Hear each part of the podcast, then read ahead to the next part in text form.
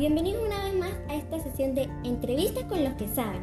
Hoy tengo a mi lado a la doctora Evelyn Molina, quien es infectóloga de la Universidad de Los Andes. Con ella estaremos hablando sobre las preguntas más frecuentes que se han generado con respecto a la seguridad de las vacunas contra el COVID-19, que tienen a la población un poco inquieta. Entonces, doctora, cuéntenos, ¿es seguro recibir la vacuna de COVID? Hola y muchas gracias por la invitación. Y por supuesto, totalmente. La vacuna ha sido estudiada en muchos pacientes y se ha determinado que es totalmente segura. De hecho, yo estoy esperando el momento cuando me toque a mí para ponerme. Ah, ok. Doctora, ¿y cuál vacuna es mejor? Porque hay personas que dicen que una tiene muchos efectos secundarios y que es mejor cierta vacuna de cierto laboratorio. En realidad tenemos dos opciones que son excelentes. Las vacunas son muy parecidas. Las dos usan una metodología que se llama ARN mensajera, es decir, es un código genético que el paciente recibe y después forma una proteína que es muy parecida al virus. La vacuna obviamente no contiene nada de virus, es decir, no, no es posible infectarse de COVID a través de la vacuna. Las dos vacunas tienen una eficacia muy similar y muy alta de aproximadamente un 95%. Es decir, son dos opciones excelentes y la recomendación es que cada persona se ponga la vacuna que esté disponible en el momento, porque las dos vacunas son realmente excelentes. Bien, pero ¿qué hay con eso de que se desarrolló la vacuna demasiado rápido? En realidad nos hemos movido bastante rápido en el desarrollo de la vacuna, pero cuando uno ve las etapas de la seguridad y de los controles, hemos visto que en ninguna etapa se ha salteado. Es decir, tengo total confianza en la forma en que se ha estudiado la vacuna y también de la seguridad que protege la vacuna. ¿Y estas vacunas tienen efectos secundarios? En general las vacunas producen reacciones que son reacciones inmunes. Uno en realidad necesita tener un poco de reacción para saber que el cuerpo está reaccionando o está respondiendo a la vacuna.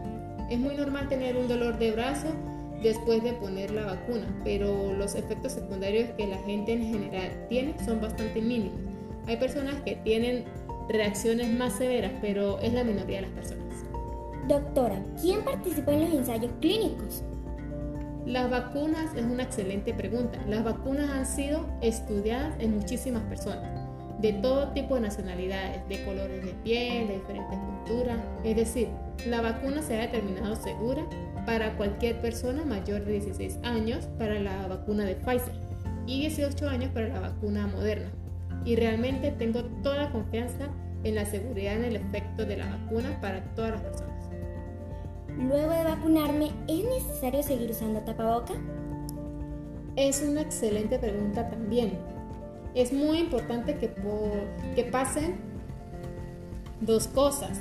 Primero es que eh, el 80% de la población haya sido inmunizada, que eso es muy importante. Segundo, los estudios de vacunas se han hecho y han detectado la enfermedad del COVID, pero nosotros sabemos que hay personas que tienen la infección, pero son asintomáticos, es decir, no tienen síntomas. Entonces, todavía no hemos determinado o comprobado si la vacuna previene la transmisión. Por lo tanto, tenemos que tener mucho cuidado y seguir usando las máscaras. Esta es la información que tenemos hasta ahora. Por supuesto, esto podría cambiar en el futuro cuando hagamos más pruebas. Ok, doctor. Sí debemos seguir cumpliendo los mismos protocolos de bioseguridad para prevenir un posible contagio. Sí, sí. Si se tiene una duda es muy importante hablarlo con su médico o proveedor porque pueden haber situaciones especiales que a una persona le dé pausa o preocupación acerca de la vacuna, pero en general la recomendamos para todas las personas. Bueno, doctora, muchas gracias por su valiosa información y por sus recomendaciones. Así que ya saben, todos vacunarse sin miedo. Nos vemos en una próxima sesión. Hasta pronto.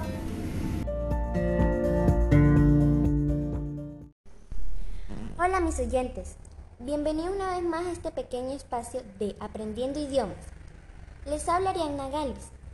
En, este nuevo episodio les voy a explicar a cómo utilizar el dir is y el dir are en el idioma inglés.